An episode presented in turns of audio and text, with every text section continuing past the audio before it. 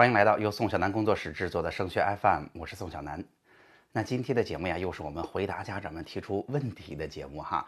那我不得不说，最近大家提的问题质量可是相当相当高了。那咱们今天就把大家的问题分成两个大部分，前一半是关于志愿填报相关的问题，包括了怎么灵活运用规则，包括了怎么去啊选好学校或者专业。那下半半呢，当然就是大家跟高三复习相关的问题了。我相信大家也非常非常关心啊。咱们直接进入今天的内容哈。首先，咱们来看跟志愿填报相关的吧。第一个问题，你好，老师，我想请教一下，志愿填报的冲一冲大约高几分可以冲呀？稳一稳就是和他的成绩相平嘛，保一保又是下降几分啊？那我首先按照咱们山东省今年新高考的情况来给大家回答哈。大家知道。往年哈，如果您是外省的，现在还是啊先报学校再报呃专业的那种报法儿。通常哈，我们拉开的分数梯度呢，冲一般也就冲十到十五分就不得了了，因为再高，说实话也冲不到了。那一般稳啊保啊，我们一般都会留下三十分甚至三十五分，这样其实心里感觉更踏实一些，是吧？因为三十多分已经呃排名上出去好多好多了。那今年。提醒大家哈，今年因为山东省政策是第一年变化，会有一些混乱。那虽然呢，我们如果认真的去推断，说说不定这个大家能够往上冲，留下的余地也不是特别大；往下保呢，也不用保得特别稳。但事实上，在第一年里边，我觉得往上冲，因为政策，嗯，大家理解起来还不是特别深入，因为第一年非常混乱的关系，我觉得还是值得啊努力的往上试一试的。毕竟有九十六个机会嘛，所以我建议大家冲的话，哈，二十五到三十分，甚至都是可行的。那稳和保呢，我建议也会更稳妥一些。我觉得四十分甚至五十分。都是有必要的，这样呢，把它的分数区间拉得大一点，高的部分能够去尝试更多的可能因为混乱带来的机会。那低一些呢，因为毕竟是第一年，而且这个报法啊，今年是一比一的投档了，咱们还是稳稳当当的，不要到下一段去啊。所以新高考，我觉得前冲三十，下边保五十都是可以的。哈，这个对应的分数呢，其实是一个，呃，怎么说？分数转换之后，相当于去年的分数，或者把去年的分数算成今年的分数线，一个对应的分数。那这个具体的换算方法呢，我们以后在节目当中也会给大家说，大家有这个概念，冲稳保大概在什么样的分数区间就可以了。好，下一个，这是个好问题哈，很多同学和家长其实都想问这个类似的问题。宋老师您好，听了您。呃，关于如何参照往年数据的讲座，想问一下，如果选县考科目的排名比总排名好，比如说总排排两万，物理排一万，能不能按一万直接参照往年？比如说去年的理科排名，可不可以？会有什么问题呢？不考虑招生计划的改变。从昨天的直播来看，很多同学和家长都非常关心这个问题哈。那我从下面三个角度来给大家做一下这个分析，请大家认真听。那如果我今年啊，作为一个选了物理这个学科的学生，我的物理单科排一万，我的所有的学科加起来排两万的话，大家注意听哈，我正常应该怎么去做呢？应该按照我说的。把去年文科、理科的所有的招生录取的结果，按照给出的最低分儿、排名、最低名次，把它汇成一张表格。那这样今年就能够直接查了，对不对？那我给的是按照呃对应的呃每个专业的最低名次除以对应科目文科或者理科总的招生计划那个百分比，把它们合起来。这个也是一个相对比较合理的嗯参照的这个参照系。那把它们和好之后，那今年我是两万名了，我把两万名带进去，那在相应的位置上找到合适的学校和专业，这应该是没有任何问题的，这就是正常我们进行今年志愿填报的思路，对不对？好了，那下面如果我有一丁点的变化哈，就是同样我是按照这样的思路去梳理和整理的去年文科理科加总的数据，那我如果总体是两万名，那我能不能在物理一万名的情况之下？我只去对照今年哈，我所有的专业里边，按照去年的文理科这个顺序位次，我找到必须要物理这个学科的第一万个招生计划在哪儿？就是因为我物理一万名嘛，我去找按照物理排下来第一万个在哪儿？必须要物理的学科。如果我这么去查行不行呢？那我的答案是，如果这么去查，大家会发现你报出来的结果可能是有点亏的。大家想想看，为什么？因为如果我是按照所有报了物理的人去排的话，它需要一个什么情况？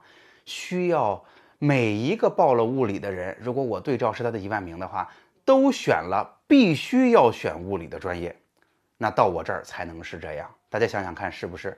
所以前边虽然别人可能也选了物理，但是他可能因为别的学科去选他的专业，不一定去选必须要物理的这个专业。所以。如果单纯按照物理去卡这一万名的话，我们报下来可能会有点亏。那所以啊，如果真要去比较的话，其实是这两个值得去比较，就是总体上的两万名和需要物理的一万名，看看它相应的位置在哪儿，我们会不会有前进的可能性？比到这儿都是没有任何问题的。第三，我们就来直接为大家解答这个家长提出的实际问题哈。他说我啊，总体的学科是两万名。然后我选了物理，物理是一万名，物理考得很好。那想问我，如果跟去年的理科的数据去做比较，会有什么结果？那我的答案是，如果按照理科，并且用一万去做对照的话，八成你最后报出来的学校和专业你进不了的，你会报高了。为什么是这样？我给大家分析一下。一方面，它如果是理科的话，是不是就没算文科呀？文科的招生计划一般占理科的大概百分之。呃，咱们说四分之一到五分之一吧，大概是这个样子。那这样的招生计划不足以让他的名次从两万直接跨到一万去，对不对？那第二，如果我们对比的单纯是理科，那我们又选了物理，他想的是我选物理会不会啊？因为学科限制的关系，导致有些同学前面就不能选了，他就把这些机会留给我了呀。一方面，这个东西啊很难定量的去做核算；另外一方面，从两万就因为这个事儿直接升到一万，也不是一件那么容易的事情。那总体来讲，如果我要总结一下的话，我要告诉大家，想去了解那我选了哪些学科，导致我在我这个分数区间之内报志愿的时候是有优势还是有劣势，其实这个事儿是很难很难定量计算的。所以我的建议是，大家在填报的时候至少要把文科。和理科都核算起来，变成今年的参考数据的情况之下，要把这一步彻底做做好。那另外单科给了大家机会的这一些，嗯，如果您硬要去做计算，我在之后的节目当中也可以告诉大家怎么算，大家仅做参考。这一部分未必会给大家带来填报当中的优势，而且听起来您就，我不知道您是不是听懂了，听起来就挺麻烦的。好哈，这是这个问题，咱们再往下看。宋老师，感觉您今天讲的很有道理。这是他听了我呃周三的节目问的哈，是否应该这样计算？去年某学校理科最低录取分儿啊，最低录取位次除以呃全省的理科总人数啊，按照百分率算等于 A，文科同理是个 B，然后今年自己在全省的位次，哎，它的相应的比例是个 C，然后 A 和 B 与 C 非常接近的那一所学校，就是自己啊最接近报考的学校，是不是应该这么理解？那我先想告诉这位家长哈，其实按照这个比例去找自己的相应位置是一个最好的方法哈，这个一定是的。我不光把所有的可能性做了分析，还跟浙江的跨过的这一年，就是从旧高考到新高考那一年的数据做了认真的核对，所以按照比例去做对照是比较准确的。同时我要告诉你的是哈，其实我建议您。今年不要单纯的以学校再来做核算了，因为学校的最低分，其实我们核算出来的是什么？一般是这个学校最大家不接受的专业或者最冷门的专业，能够选到的那个成绩。然而我们不是想进这些专业的，所以到时候应该怎么比较呢？我觉得把文科理科合起来的时候啊，应该把学校拆散，直接去和文科和理科里边的具体专业往年大概到哪儿了。把它们合成一张表，把我们的位次拉进去对照，这才是一个比较靠谱的做法，哈。所以方法您说对了，然后具体执行上，我建议要拿专业来做参考。我说清楚了哈，我们再来看下一个。孙老师你好，在喜马拉雅听过你的课，很好哈。想问一下，今年大学招生会不会有大类招生？大类招生之后，最终是根据什么来安排学生的具体专业的？会不会又存在着被调到？呃，本大类不喜欢的专业的可能性呢？后边呢，这个家长问了一个具体的专业，那啊，我呢之后会把大家问出来的这些挺好的具体专业都放在一起，再做节目或者做直播给大家讲哈。所以我先把前面的问题给大家回答了。那今年会不会有很多学校变成大类招生？会的，很多学校在之前的几年就已经在试点或者尝试着，已经去把很多专业合在一起了。那未来怎么进到专业呢？其实大多数情况下，学校就相当于把这件事儿往后推了一年。就是在大一的时候，可能还是要看大家啊实际的这个成绩啊，可能学校里边也不完全只看成绩，比如说成绩占百分之八十、百分之八十五，然后可能还有你的啊其他方面的表现，你的获奖情况，你是不是这个学生干部等等，然后汇总成一个成绩，按照这个成绩排名，大家再去选专业。那当然也有的学校其实就比较松，哈，就是他尽可能的满足大家啊能够进到自己想学的专业去。那所以啊。如果我退一步讲，刚才我说的是完整的回答了，直接回答了您这个问题。如果我觉得要思路完整的话，我认为在报志愿的时候似乎应该是这样：第一，我们要确认的是，这个学校今年跟去年相比是不是大类招生了？因为毕竟今年是新高考的第一年，导致很多学校愿意合起来大力招生。这一部分先把分数弄弄准是非常非常关键的。第二就是进到学校以后，我觉得不光是呃这个学校。啊，如何分配未来的专业问题？还有一个就是伴随着新高考，转专业的政策有没有变化？到底是进到学校之后转专业变松了，还是转专业变得更严格了？也是值得我们去认真做确认的事情。所以。今年的志愿填报当中，当我们决定了这个学校之后，尤其是这个学校有很多的大类的时候，我建议大家在最终填报志愿之前，一定要给学校的招办打电话，确认这两个事儿。第一，你们学校是怎么分未来进去的专业的？那刚才我说的是典型情况，但是对于每个学校来讲，可能都还有所不同。第二，就是如果我没有被被分到，我转专业是不是足够容易？因为结合着新高考呢，很多学校反而转专业呀，它的门槛变得更松了。啊，但是我觉得只有啊，我们问到了学校招办实际情况，你比如说我们有多少人转，那大概有多少比例能够转成，我们才知道它最终是什么结果。有的时候单纯啊找到学校官网上说的转专业的政策，可能不能给我们一个明确的判断。政策感觉呃挺温和的啊，很鼓励大家转专业，但实际的落实当中你会发现，可能只有百分之十的人能转成，那其实就不太好了哈。所以这是这个问题。我们再来看，老师，商科大学提前批的院校有哪些？我理解您的意思，就是在提前批。如果我想选商科，有没有这样的学校呗？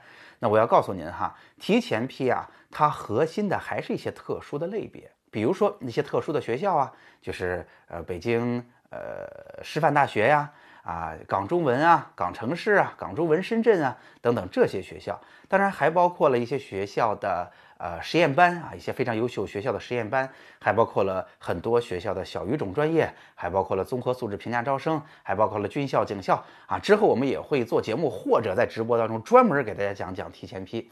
我想说的这个意思啊，是提前批，它首先不是专门为了商科准备的，商科在这里边绝对不占主流啊。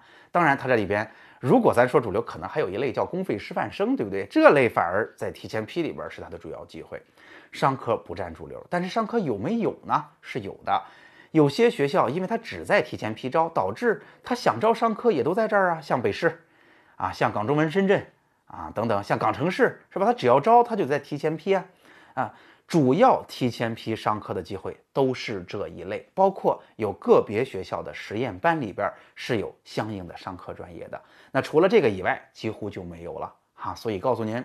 如果想报商科，提前批并不是主战场，主要在商科里边提前批能够接触的就是实验班类型和那些特殊的学校，那些特殊的学校在常规是不招生的，所以他的商科也在提前批。我说清楚了哈，咱们再往后看，孙老师好，四月份的体检，他眼有点近视啊，孩子想报公安类的院校啊，请问这次体检直接会受限制吗？想等成绩出来再做手术。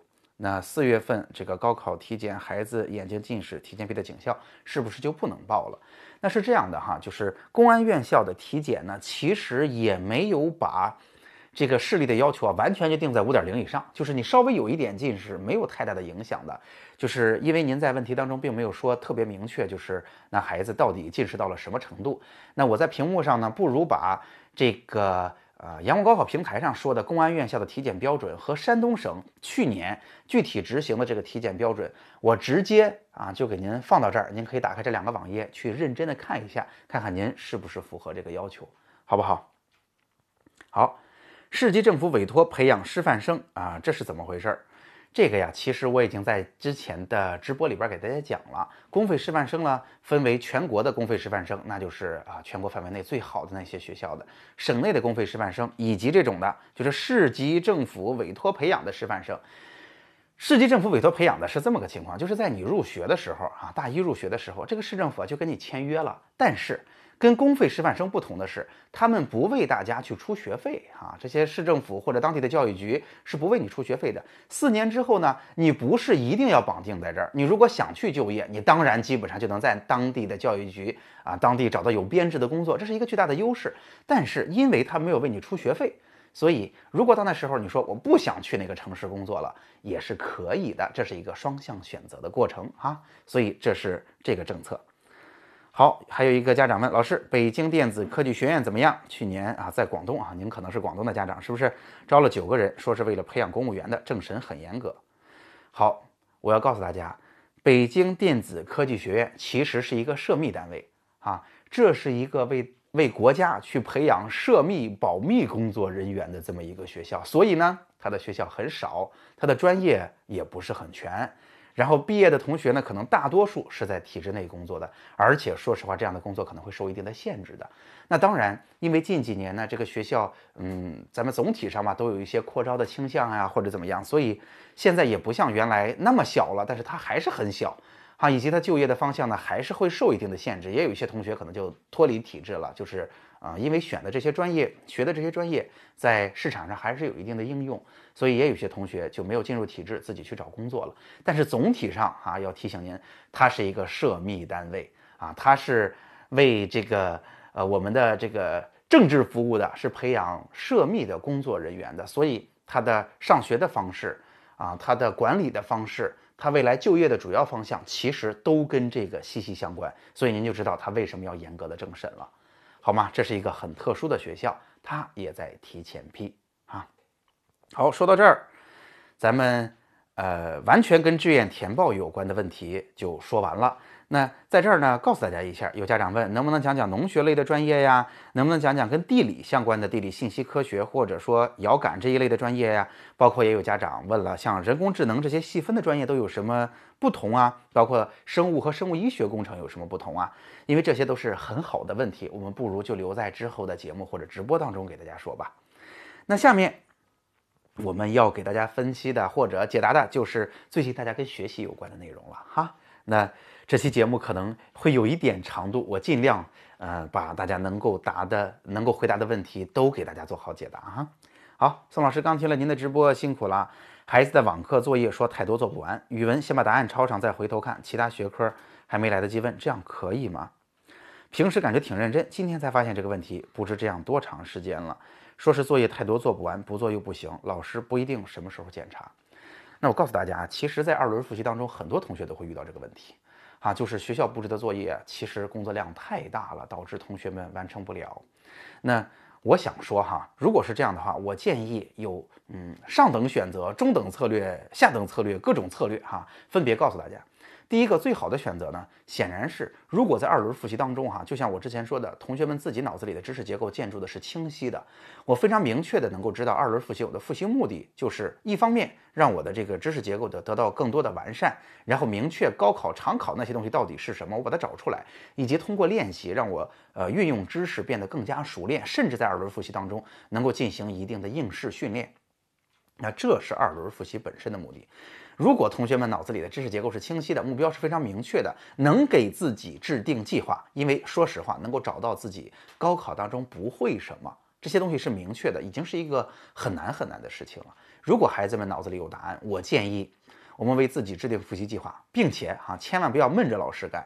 我建议要找老师去谈。说实话，在我的呃当老师的这些优秀的老师的朋友里边，他们会告诉我，他们是很期待孩子们找他去谈的。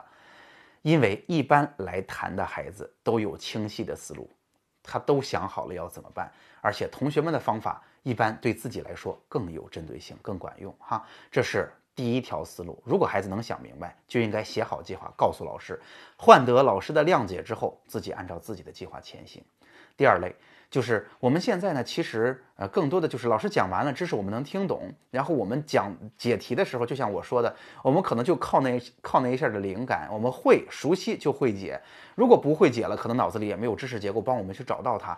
这一类同学呢是大多数人。那这一类同学，我建议大家哈，现在最好还是跟着学校老师复习啊。虽然我不瞒大家说，现在二轮复习啊，更多的情况下是在刷题，刷题的效率并不是很高，但是。这起码是一个还比较可行的方案。一方面呢，这有学校在呃，这有老师在学校里边集体备课的这样一个他的聪明才智在啊，他的方案至少在我们自己想不出一个呃个性化的方案之前，可能会更有效率。那另外一方面呢，所有同学做一样的工作，这样会让我们心里更踏实。哈，如果这样做我们做不完的话，我建议大家在这里边。也要挑出主次。你比如说，我哪些学科可能，嗯，我觉得我去做练习，我提分会更快一些，我会更有效一些。那虽然作业做不完，我至少先去做那些我觉得，嗯，更有效的，真的在高考当中能够换回成绩的啊，能够啊达到这样目的的学科或者作业。那第三类哈，就是最不好的策略，其实就是这个同学的策略。就是我在应付老师，但其实我先把答案抄上了，我花了时间，但事实上这个时间，您想想看，我抄上了，到时候再说，他其实又花了抄作业的时间，这个时间又没有给我们任何的收获，这是最郁闷的，这是最郁闷的，所以我觉得这是不好的选择，哈。那如果我们要完成不了作业了，同学们心理压力非常大。那我的建议是这样的：如果家长愿意去帮帮孩子呢，当然首先我们跟孩子沟通，看看孩子需不需要这样的帮助。如果愿意帮帮孩子，我觉得家长也可以，呃，因为家长的身份角色比较合适，私下里跟老师说一声，就是孩子呃很努力，想把这一科学好，但是他可能前边呀，啊，你比如说咱把这个问题揽在自己身上嘛，你比如说。他可能前边有一些章节落下了，或者怎么样，所以最近写作业写得非常吃力。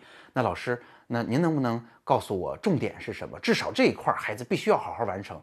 那剩下的呢？呃，能不能让他呃稍微缓一缓时间，或者呃留给他更多的余地啊？其实家长们做沟通工作是特别合适的。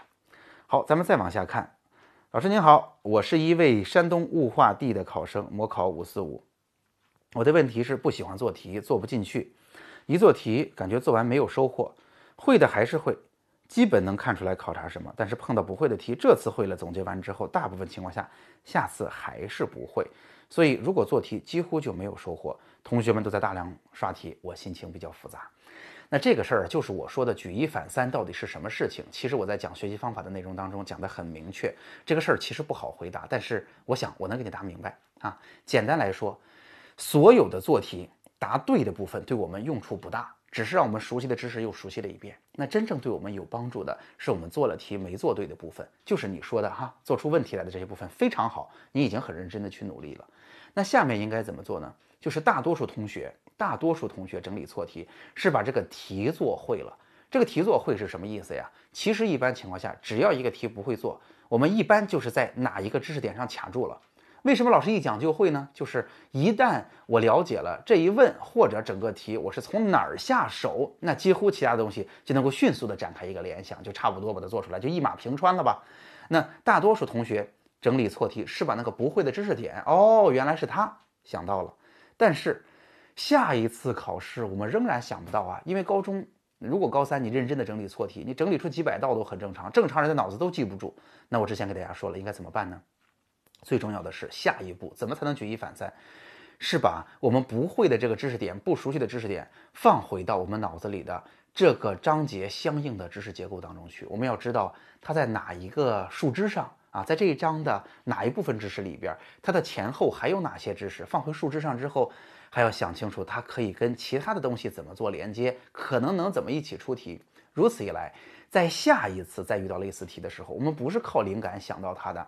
而是在我们的知识结构当中，看着题目给的条件一步一步缩窄，又重新沿着树干、树枝找到了这一块儿。然而再找到的时候，我这片树叶就在了，而且它跟前后怎么一起出题，我已经想明白了。那这样才能做到举一反三。我不知道你听明白了吗？如果没有的话，你可以找来我的呃这个呃学习方法的课程，认真的听一下。我认为你应该是很努力的人，而且方法。啊，该做的事情都做到了，只是那一层窗户纸没有捅破。下一步到底是什么，没彻底弄明白。我认为这个事儿你想清楚之后，会事半功倍的啊。好，咱们再往下看。呃，今天孩子跟我说考八一农大怎么样？宋老师，您说我应该怎么回答？他平时成绩是五百五左右，不是这个水平的，我应该怎么鼓励他？啊，我把这个问题和下一个问题放在一起说，因为我觉得这好像是一回事儿。我想问一下，最近我的同学出现了不想上学的情况。他是高三的一个学生，基础不是很好。最近的网课考试当中，他的成绩不理想，考了四一五啊，可能不太高，是吧？他有些泄气，甚至想再来一年。我的想法是让他好好努力，不要有复读的想法。宋老师，我该怎么劝他呢？那我想告诉大家哈，这个问题不光是同学的朋友们之间遇到了，我发现有很多同学在家里也遇到了。家长会问我说：“我家的孩子就这么跟我说的，吓我一跳，可不要复读啊！”而且，呃，现在又新高考了，这一年又这么煎熬，今年大家还经历了疫情，要复读可要我命了。我告诉大家，如果孩子出现了这样的状况，我认为第一反应哈，如果你作为朋友或者作为父母，第一反应是接纳他，先不要跟他讨论复读的问题。为什么？他其实提出复读是因为他的信心不够了，不知道他现在遇到了什么问题，遇到了什么难处。他提出复习，只是给出了一个答案，一个解决方案。复习未必是问题，而是他现在遇到了自己解决不了的难处，让他心里非常的崩溃，甚至丧失信心了，才是本质问题。所以，如果他说我想复读，你说复读干嘛呀？今年这么不合适，然后进行一番非常有理的分析，他就更崩溃了，他甚至都不想跟你聊天了啊！所以，如果他的给你的说法是复读，你要么就肯定他可以呀，要么你就别理他，就是不要去。呃，就是非得说谈论复复读这个话题，你可以直接问，这是为什么呀？因为平常我看你的状态挺好的呀，是不是你遇到什么困难了，遇到什么压力了，遇到了什么解决不了的问题，或者现在信心有点受挫了？他会把这些事说给你听。你可以做的第一件事，作为朋友或者家长，就是帮助他去宣泄这个压力。他如果能把这个压力说出来，本身就是对缓解有帮助的，对不对？那如果压力都缓解掉了，现在我们还可以。跟他聊着，跟他问着，一起去商量个什么事儿呢？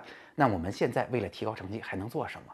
其实现在还没有到高考呢，啊，就像这个大家看动画片儿是吧？经常有这样的这个情节。现在比赛还没有结束呢，你自己就放弃了，对不对？那如果还有这些时间，咱们不不那么高大上的说，哎呀，我学习好就是一切，就是好孩子就怎么样？不是，就是以我们现在的。个人的性格，以我们的天赋，那现在还有这么一段时间到高考，我用什么策略做哪些事情，才能在有限的时间里边争取最大的分数提高，就解决这么个问题。当一个研究性学习做，当一个创业项目做，让这个同学觉得更有意思一些，更有信心一些，就可以了啊。其实我认为这两个情况，刚才问的这两个问题都是一样的，就是孩子现在遇到困难的时候，信心受挫了，心理是他们现在遇到的最大的。呃，问题所在，或者我们不用问题，就是他们现在真实的遇到的状况所在，所以大家不用特别慌。哎，他提了一个特别不靠谱的学校啊，他提要复读了，大家都不用慌。这些事儿，哪怕到高考结束之后，都还能劝回来。那现在更多的是接纳，不要抬杠，以及疏解情绪，一起去想办法面对现在的困难啊。好，哎，这儿还有最后一个问题，但这个问题呢，其实我认为这个家长啊，呃，他，呃。他可能是这个意思吧，他就说听了直播之后啊，一方面他说知识框架能不能给一份现成的啊，能不能给到我们？另外一个呢，就是现在孩子的状态不是很好，尤其是疫情在家，那有的时候我给出了一些很好的建议，孩子不想听啊，家长转达的效果很不好，那可不可以录成节目直接给到大家？这两个问题我直接给大家解答哈。第一个就是这个学习方法的事儿啊，一方面我已经把学习方法这个事儿我把它整理成一个课程给到大家了。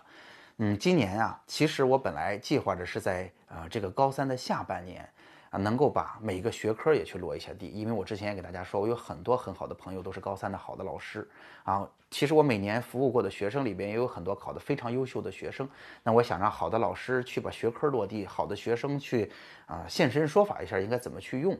那这些东西其实对于同学们来讲都是很有用的。我想把它做成线下的来着，但是今年因为疫情的关系，我觉得知识结构上我可能没有办法帮助大家把这个事儿做掉了。但是还好的是学习方法和框架是清晰的，现在课程也摆在那儿，如果孩子想要去了解，您可以去把它购买来听。对于下一级的同学啊，我想。这些东西都可以落地哈，那以及呢，就是可不可以做更多的这些孩子们直接能听的内容？当然可以。如果您需要，您就可以直接给我留言，想谈什么样的话题告诉我，大家都想听，我就把它做成相应的内容。好了，那今天的节目会有点长哈，但是我相信，嗯，第一时间的这样去做答疑，对大家应该是很有帮助的。那，嗯，如果可以的话，大家听到这儿了也不容易哈，希望这样的内容能给大家一个明确的答案啊，解决线下的呃当下的问题，也能给大家一点信心。好了，今天的节目就到这儿。如果您觉得很有用，您可以把这期节目转发给其他的同学和家长来听。